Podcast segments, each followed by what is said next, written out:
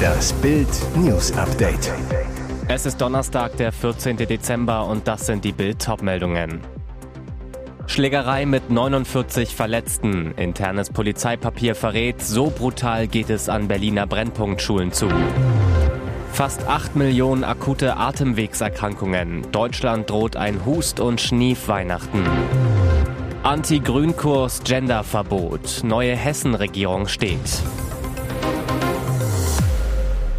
Die Massenschlägerei mit 49 Verletzten an der Gemeinschaftsschule Campus Efeuweg im Berliner Brennpunktbezirk Neukölln.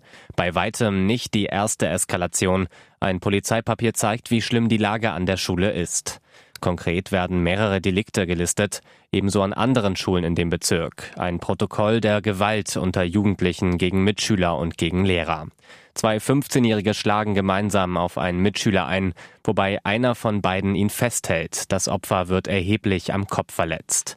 Ein elfjähriges Mädchen wird von einem älteren Schüler der achten Klasse über WhatsApp angeschrieben und gefragt, ob sie Sex haben wolle. Nach einer Schlägerei in der Schule mit mehreren Beteiligten bedrohten sich die Familien gegenseitig. Es müssen mehrere Gefährdenansprachen durchgeführt werden, um die Situation zu deeskalieren.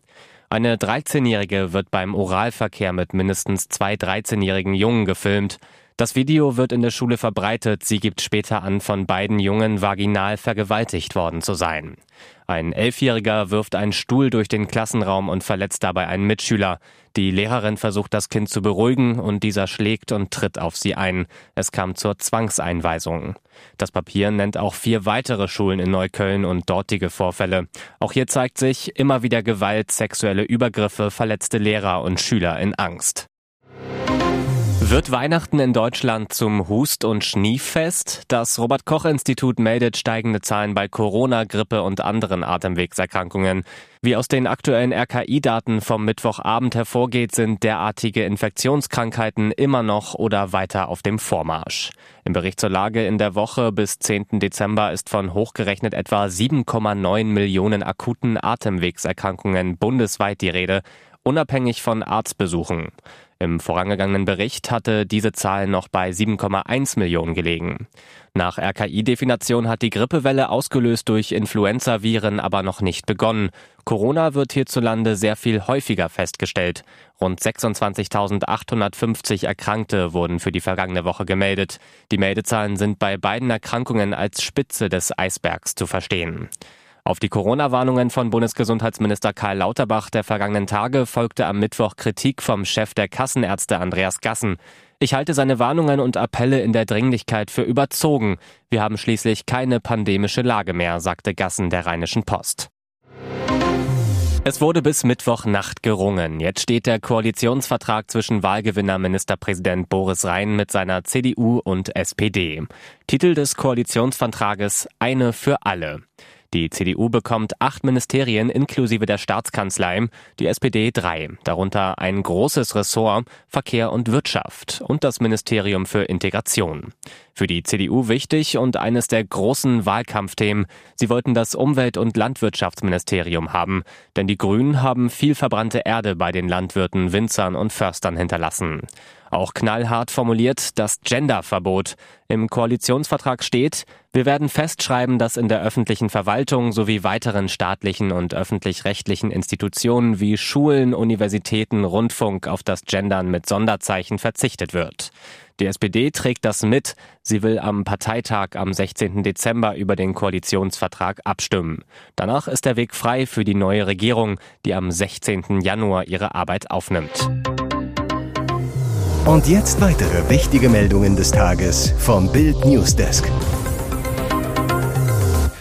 Krasser Satz zum Ampeldeal. Habeck-Ministerium rät Firmen zu weniger Gewinn. Dieser Satz aus dem Habeck-Ministerium ist eine Offenbarung, das Wirtschaftsministerium empfiehlt der Wirtschaft, ihre Gewinne zu verringern. Eine der wichtigsten Folgen der Ampelpläne, alle Plastikverpackungen sollen besteuert werden. 1,4 Milliarden Euro sollen bei Herstellern bzw. Handel kassiert werden.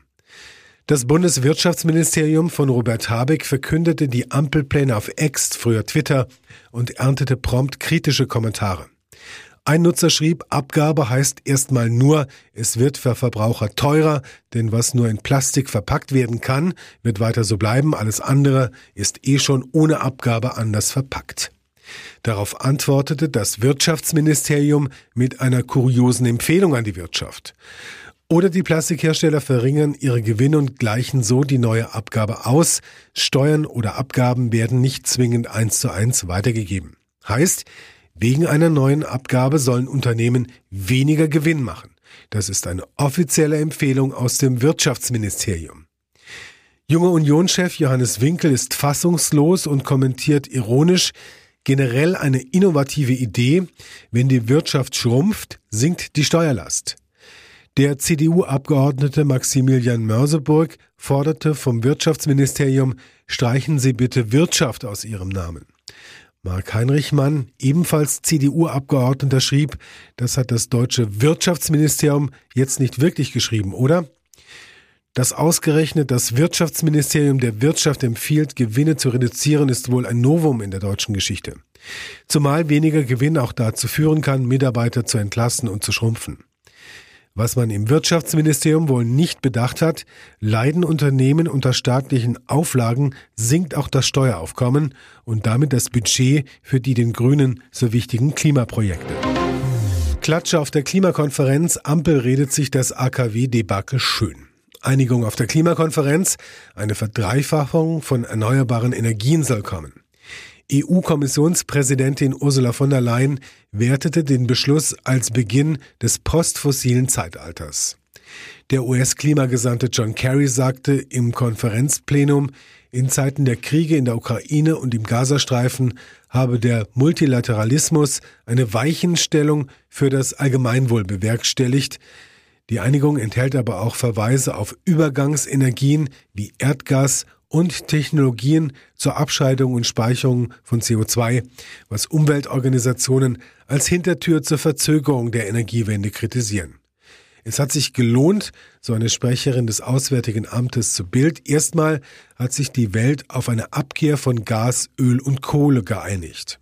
Aber Deutschland setzt als Brückentechnologie auf Gas und der Kohleausstieg 2030 ist derzeit stark gefährdet. Hintergrund Staaten wie die der EU konnten ihre Forderung, einen weltweiten Ausstieg aus allen fossilen Energien mit dem Wort Face-out zu verankern, nicht gegen den erbitterten Widerstand von Ölstaaten wie Saudi-Arabien durchsetzen.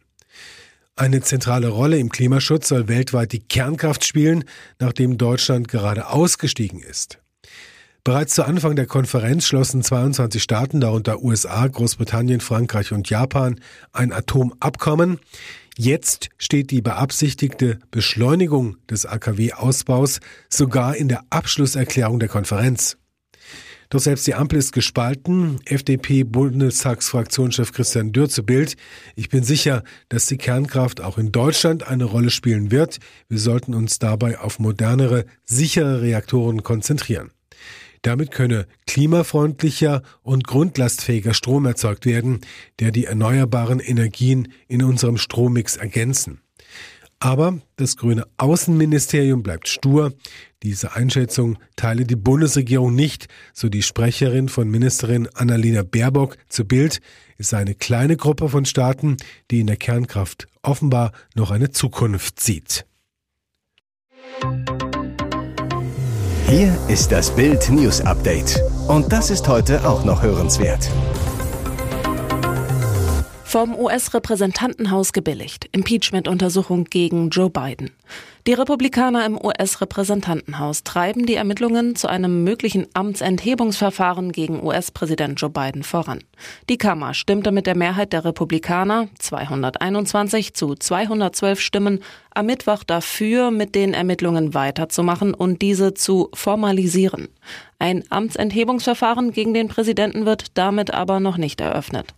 Die Republikaner werfen Biden vor, sein öffentliches Amt für den finanziellen Vorteil seiner Familie missbraucht zu haben. Ihr Verdacht, Biden soll an den illegalen Machenschaften seines Sohnes Hunter Biden beteiligt gewesen sein. Eindeutige Beweise für ein schweres Fehlverhalten des US-Präsidenten haben die Republikaner bislang aber nicht vorgelegt. Selbst zahlreiche Republikaner räumten ein, dass es keine Beweise für ein Fehlverhalten gebe.